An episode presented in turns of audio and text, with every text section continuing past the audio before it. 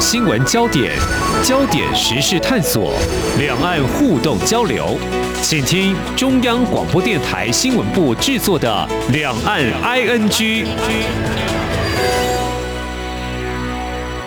听众朋友，你好，我是黄丽杰，欢迎收听三十分钟两岸 ING。那么最近提到香港呢，外界相信比较关心的应该是疫情是不是获得控制哦？因为大约从今年一月份开始出现了第五波的反弹。其实我们也关注到，这过去两年多来，一共累计大概一百一十多万人确诊了，那么有八千多人死亡。呃，这五年一任的香港行政长官呢，在五月八号要进行改选，也许听到这样的消息，这样的新闻。可能都会被淹没在如何防疫的焦虑当中。不过呢，我们谈到这个特首选举呢，因为这个疫情紧张，从原定三月二十七号已经延到了五月八号。那么从目前疫情变化观察，应该是会趋缓。我们也期待是这个样子呢。那如果是这样子的话，就不会再延期吧。因此呢，在倒数这一个月的现在呢，我们要从近来相关情势的变化，谈谈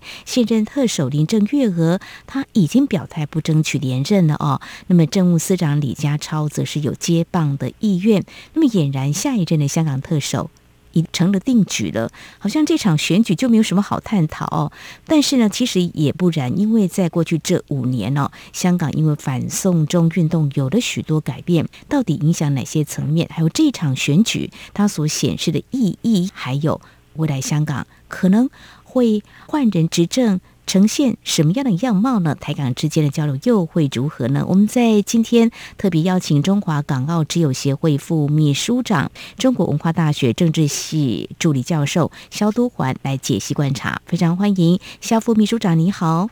主持人好，各位听众朋友，大家好。好，我们刚刚提到这个香港特首林郑月娥，她已经在四号的时候在防疫记者会当中宣布，将不会参与特首选举，放弃竞逐连任。她也提到，就说其实她在去年初的时候就已经向大陆政府表达不会连任。嗯，当然也得到大陆政府的尊重。呃，就像他在去年十月发表最后一份，也是他二零二一年施政报告总结部分，他说他上任不到两年，因为社会运动啦、新冠肺炎等等，承受前所未有的巨大压力。那么显示他个人早就已经没有续任的想法哦，应该是这样。不过我们现在要试着反过来问他口中的承受压力，如果他能够挺过的话，哎，那也算是治理有方啊。如果他有个人连任意愿，可以获得香港民众的支持吗？我想观察过去这段时间发展，这一次特首选举哦，也进行了一次递延哦。嗯，那其实在这次递延以前，或许在香港的舆论界哦，普遍都认为林郑月娥其实在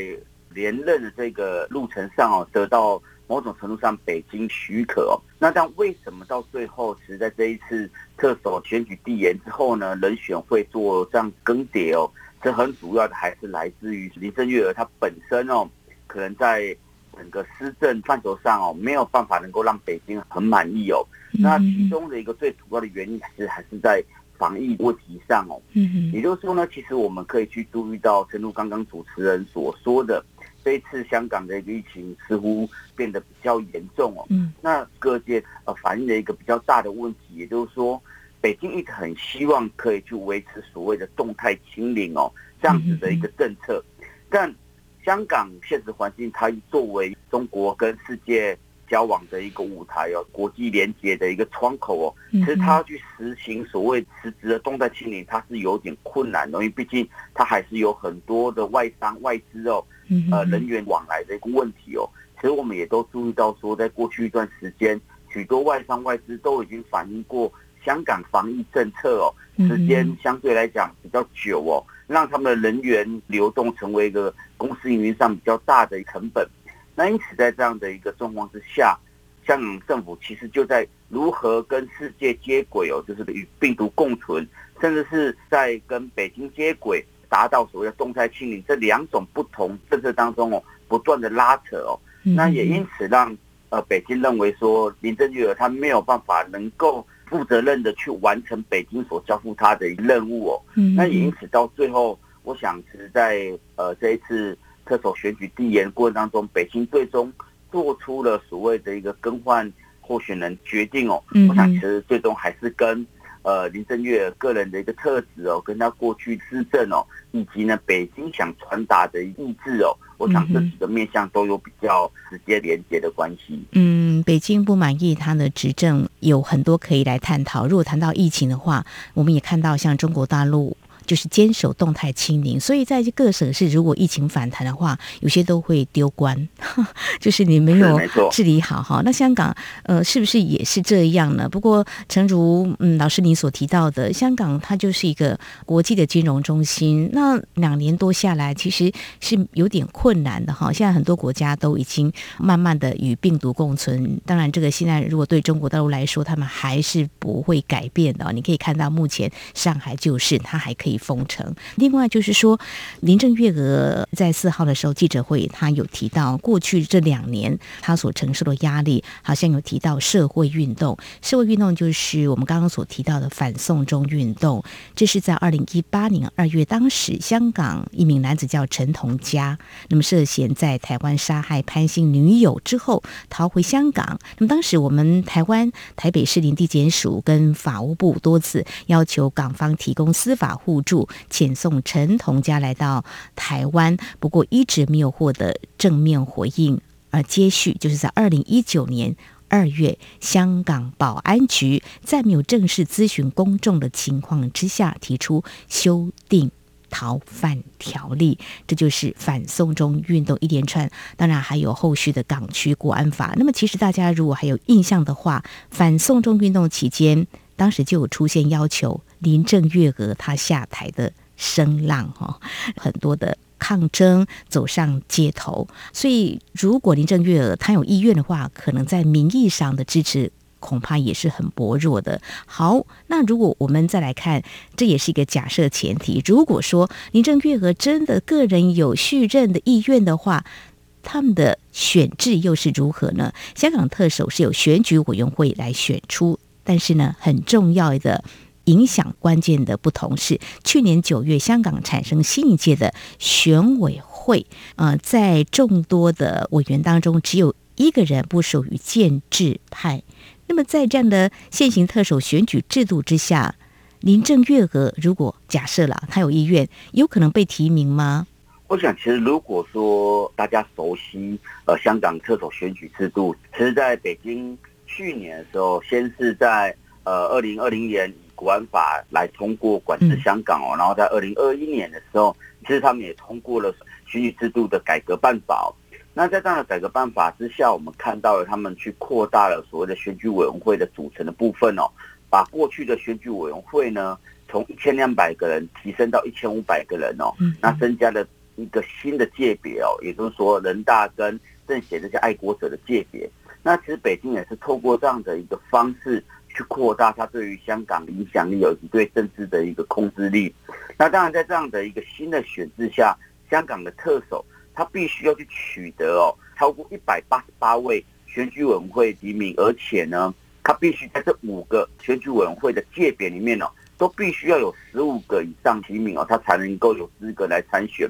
但简单来看，我们还是可以去从选举委员会的组成来看到，在目前的一个选举委员会的一个组成下，基本上。几乎都符合了所谓北京爱国者治港这样子的概念，也就是说，这一千五百名的选委基本上都是北京的人哦。嗯所以也就是说，北京借由控制的选举委员会的一个组成，他可以来提名他喜欢的人选哦，也并且透过这一千五百个人来投给他所想要的人选哦。所以其实最终北京主意给谁要来担任特首，或者未来来管理香港哦。其实都是由北京来决定，也因此，呃，回复刚刚主持人所提到的，如果林郑月娥她真的有意愿想要来争取呃特首连任的话，她其实只要得到北京首肯哦，所以我想这大概都没有什么太大的问题。那当然，问题的核心还是回到，呃，刚才主持人提到的，其实在过去这段时间，因为香港反送中的一个运动，其实林郑月的处理方式跟手腕哦，并没有得到香港社会的认同哦。然后当然曾经引发了北京对他不满哦。嗯、那这其实也就深深的影响到他在整个北京在特首寻觅过程当中哦，是否要让他继续连任，是中间一个很大的考量要素哦。那当然，我想其实在此前哦，很多香港学者或者舆论界都认为说，在目前疫情下的困局哦，其实让林郑月娥如果继续来连任哦，或许他其实是一个不得不的一个做法，因为其实我们可以去看到，在香港政府他的调查来看，其实已经低到没有办法再低哦。嗯，那在这样状况之下，其实你要去找出一个人来拨乱反正，其实并不是一件容易的事情哦。那当然。呃，最终林郑月娥，我想他其实也清楚自己处境哦。正如刚才主持人谈到的，他当然觉得他有点心力交瘁哦。更尤其是在这一次疫情管控相对比较不如预期情况之下，又得到更多指责哦。包括建制派的内部也对他多有批评哦。我想这其实也是到最后他自己没有办法能够持续的来争取呃连任一个道路哦。那甚至是北京最终也做出。更换人选这样子的一个选择，一个很重要的一个原因。哦，建制派也不满意林郑月娥的一些治理或相关的政策啊？为什么对他不满？嗯，所以我想，其实，在过去这段时间，其实呃，林郑月娥她施政哦，其实我们可以看到，她相对是一个比较强势的作为哦。嗯嗯。那当然，她可能在某些政策的细节上，她在跟建制派的沟通的时候，其实并没有那么顺利哦。呃，在今年的一月的时候。香港发生了一个鸿门宴，有一位人大代表，他其实在生日宴会上邀请很多建制派人士参与，但宴会后呢，传出了确诊的一个消息哦。嗯，那是在那个时间点，林郑月娥为了去抚平社会上的一个抨击的声音哦，那他也迅速的去开除了部分接棒的一些政府的官员哦，那造成了建制派内部对他的一个反弹哦，认为说他为了保护他自己哦，迅速去切割许多建制派哦。那也因此造成建制派内部对林郑月娥在人事安排上的一个不满。我想这其实，呃，这也都跟过去几年。林郑月娥自己本身呢，跟建制派之间的一个摩擦都有关系。嗯哼，现在新一届的选委会在一千四百八十八人当中，只有一个人不属于建制派。如果说他有某些政策或做法呢，跟建制派是有些摩擦的话，假设他个人想要争取这个连任的话呢，要得到提名恐怕也很困难。所以再回到，其实当年二零一七年林郑月娥问鼎特首，或许也有他个人意志，或许。也是北京的钦点，但是刚才呢，副秘有提到，可能包括社会运动的处理，还有疫情的防控，是不是也都没有如预期当中的这样的表现？所以呢，如果我们谈政治这一块呢，大家会觉得一个国家的执政者要获得人民的爱戴呢，很多时候都是经济如果处理好就好，但是这几年可能要。看疫情是不是能够处理得很好哈，否则这个疫情所牵动的冲击到经济啊，恐怕没有办法保住你原本的这个位置的哈。那现在香港特首的选举在五月八号，人选呢，李家超。稍后我们来看看李家超他有什么样的背景或具有哪些特质。北京为什么又会属意？再请中华港澳之友协会副秘书长小杜还我们进一步的解析。今天的新闻就是明天的历史，探索两岸间的焦点时事，尽在《两岸 ING》节目。这里是中央广播电台听众朋友继续收听的节目《两岸 ING》。我们在今天节目当中邀请听众朋友一起来关心香港。我们聚焦的是政治的焦点，就是香港下一任特首。因为林郑月娥已经表态不竞选连任了啊，那么已经表达要参加这场选举的是政务司长李家超，因为他已经辞职了哦。怎么样去迈向特首这个位置哦？但是。是在谈这个之前呢，也想问副秘书长，刚刚有提到，二零一七年其实林郑月娥当时问鼎特首，外界就说，哎，他应该是北京所钦点。那相对的一样的，我们也想问，那李家超挑战香港特首，是不是也同样是北京属意的人选？还是说，其实他有一些特质或有哪些条件是北京所认为，或是他个人认为他是可以来担纲香港行政长官？我想李家超上位哦，我想我们大概可以把时间拉回到二零一九年整个反送中运动之后，北京治港政策的一个变化。我想，其实，在二零一九年下半年哦，香港的一个社会运动风起云涌之际，其实北京也在思考怎么样去调整治港的动态以及人事的一个管制哦。那当然，在二零二零年，随着北京提出了香港的一个国安法，所以我们就看到当时候保安司司长的一个李家超哦，以及他嫡系的这些来自于警务系统的被称为武官的人士哦，其实慢慢的成为了。整个香港政府管制的非常重要的核心的人员哦，所以因此在那时候，保安司长李家超被拔擢为担任政务司的一个司长哦，当时候的警务处长也接棒成为保安司长，让我们更加去看到说，北京它是很有意的想以这些非常听话而且具有执行能力、行动能力的武官哦，来作为。香港管制体系的一个核心哦，嗯，那当然在这样的状况之下，我们就可以去理解到，在目前整个香港政府的一个管制里面，在这一次为什么进一步的去呃拉拔李家超来担任香港特首？我想对北京来讲，还有几个重要的一个意涵哦，嗯，第一个当然是过去我们在看待香港，不管回归以前哦，或者回归后哦，其实最主要治理香港呃核心呢，都是以所谓的 AO 哦。行政官僚哦，这些所谓我们称为的事务官哦，都是以这些过去港英时期培养出来这些事务官为主体哦。那这样子的一个人员，他当然有好处，就是他们在过去历练过程当中，可能比较晓得怎么样去跟民众沟通哦，比较能够去具备呃去政策执行的这样的一个意志哦。那但是其实，在反送中完之后，北京开始认为说，呃，这些过去所谓政务官哦，或者这些事务官。养成体系呢，其实他们缺乏了能够去捍卫北京政策的这样的一个意志哦。那甚至是有时候他们在北京的政策下达完之后，可能会在跟香港的一个社会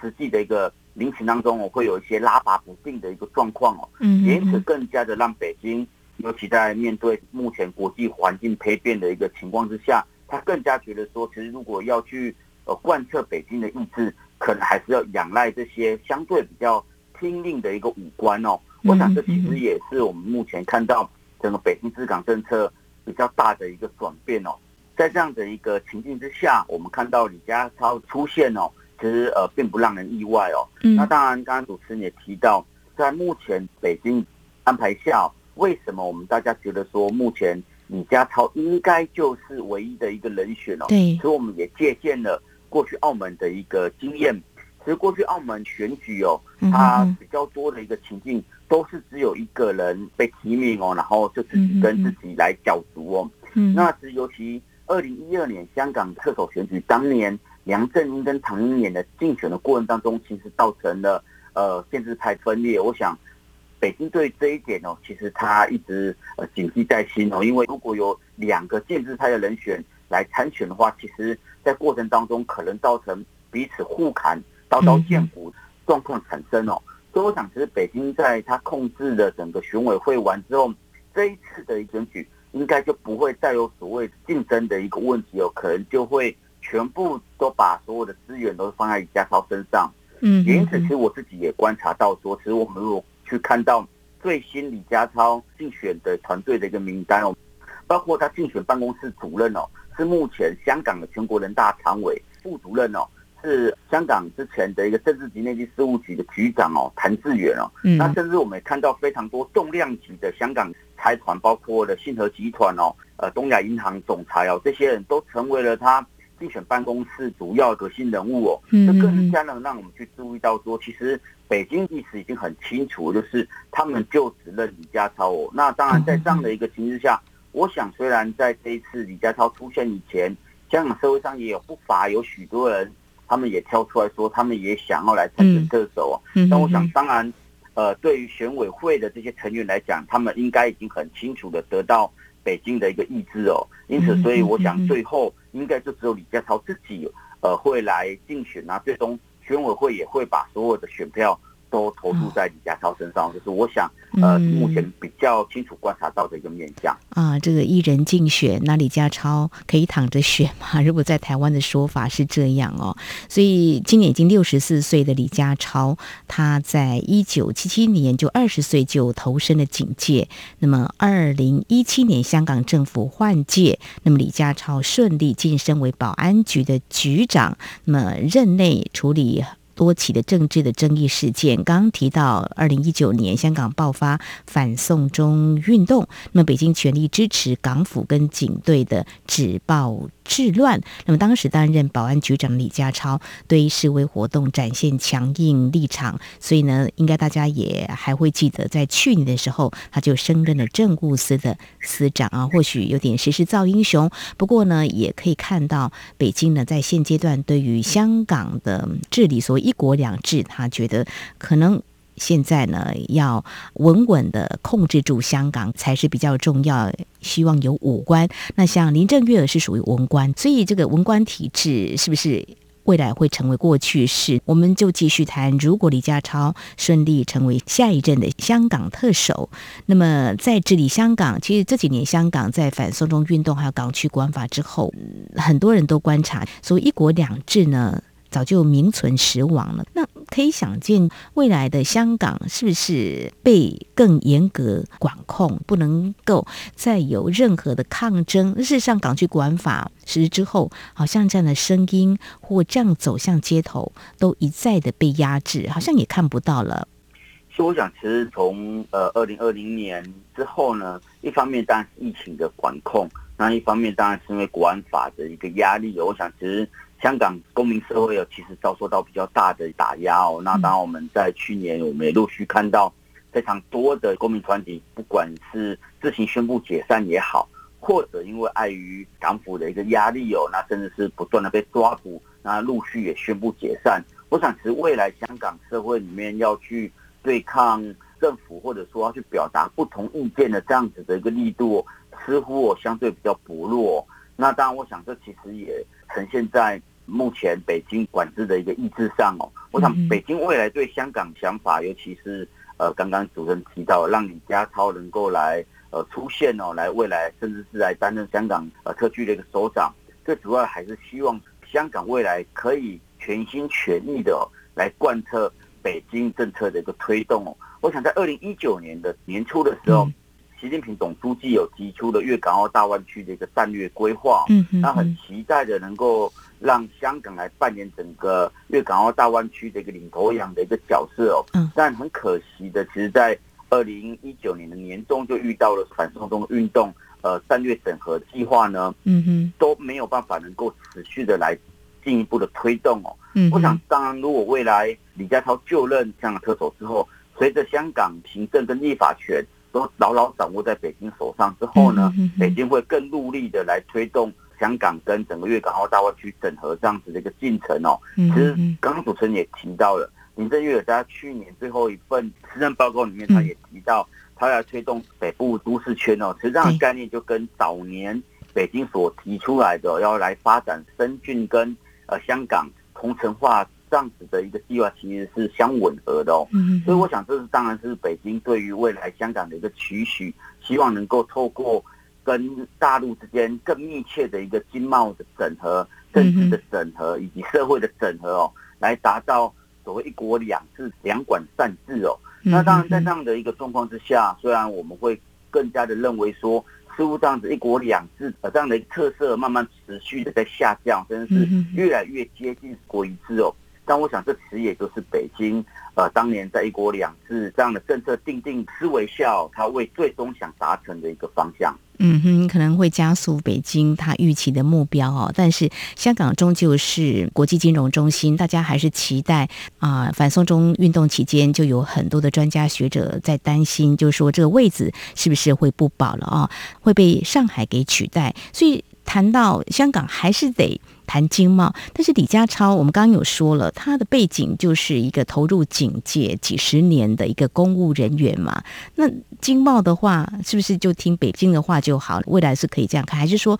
李家超可能会有什么样的挑战呢？我想，如果北京想要去维持香港呃国际金融城市的一个地位的话，我想在目前发展的一个趋势下，当然它比较大的限制程度，刚刚我们所聊到的，可能还是在疫情的管控下，它对于这些外商以及呃投资公司所造成人员流动管控的一个成本哦。否则，其实在目前的一个情况，我们还是可以去看到，香港毕竟还是一个自由港，它还是一个与国际接轨的城市哦。在不管北京的一个“十四五”的规划里面，或者是在粤港澳大湾区的战略规划里面，它都还是被定位国际金融城市这样的一个地位上哦。所以，我想其实它持续的是维持这样的一个地位，北京当然是非常支持，而且也非常认同的哦。那所以在这样的状况之下，我想整体政策不变，那如何去做到能够去维持它金融角色定位哦？我想在一方面，北京想要来贯彻它的意志下，所以采用了李家超。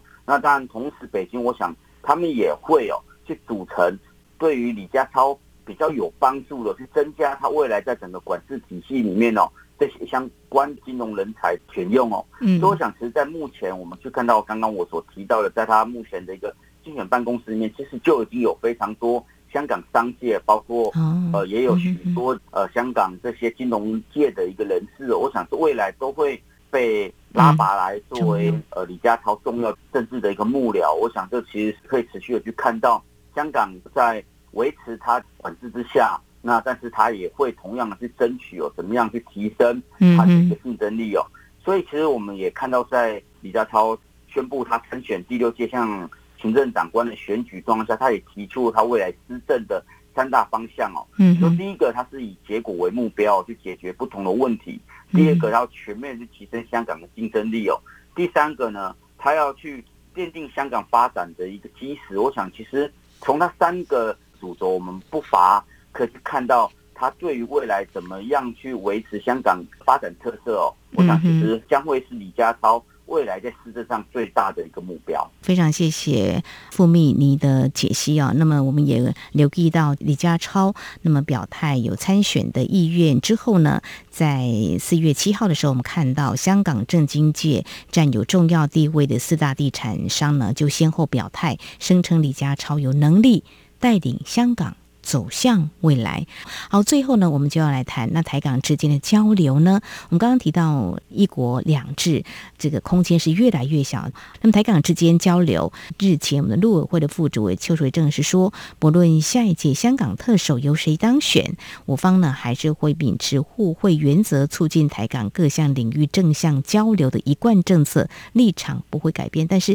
在去年的时候，我记得跟副秘书长在谈，我们有驻香港的或是。香港驻台湾的办事处都一一呢关上对应的窗口，那你怎么样来看未来台港之间的交流？是，我想其实未来台港关系或者台港交流互动哦，我想其实第一个还是受到呃疫情的一个影响哦，所以如果呃香港目前还是追随北京动态清零的一个政策，那台湾基本上也还在疫情的管控之下，其实人员要。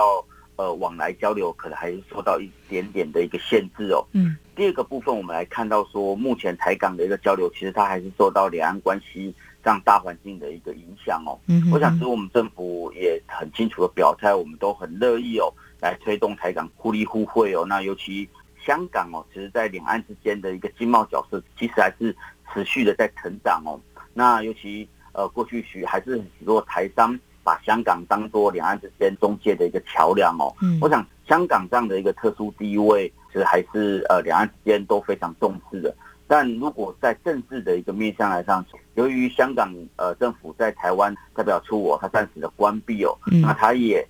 把我们的过去在驻港的官员哦，呃不提供我们签证哦，那因此我们目前呃我们在香港的所谓台北经济文化办事处哦，目前也只有当地的一个人员哦。未来能不能持续的会有更多的一个突破？我想其实它还是涉及到两岸关系未来能不能有相对比较正向发展哦，可能还是牵涉到整个国际局势跟中美之间哦对两岸关系的一个态度。我想这个部分可还是需要更多时间来观察。好，我想我们也会持续来关心。好，我们在今天针对下一届香港特首人选浮上台面，没有意外的话呢，将会有刚辞去政务司司长的李家超来接任。那么或许呢，他会更贯彻北京意志。那么对香港治理以及台港间互动交流，会产生哪些影响呢？我们在今天非常感谢中华港澳之友协会的副秘书长乔都环的观察解析，非常谢谢老师，谢谢您，谢谢主持人，谢谢各位听众朋友。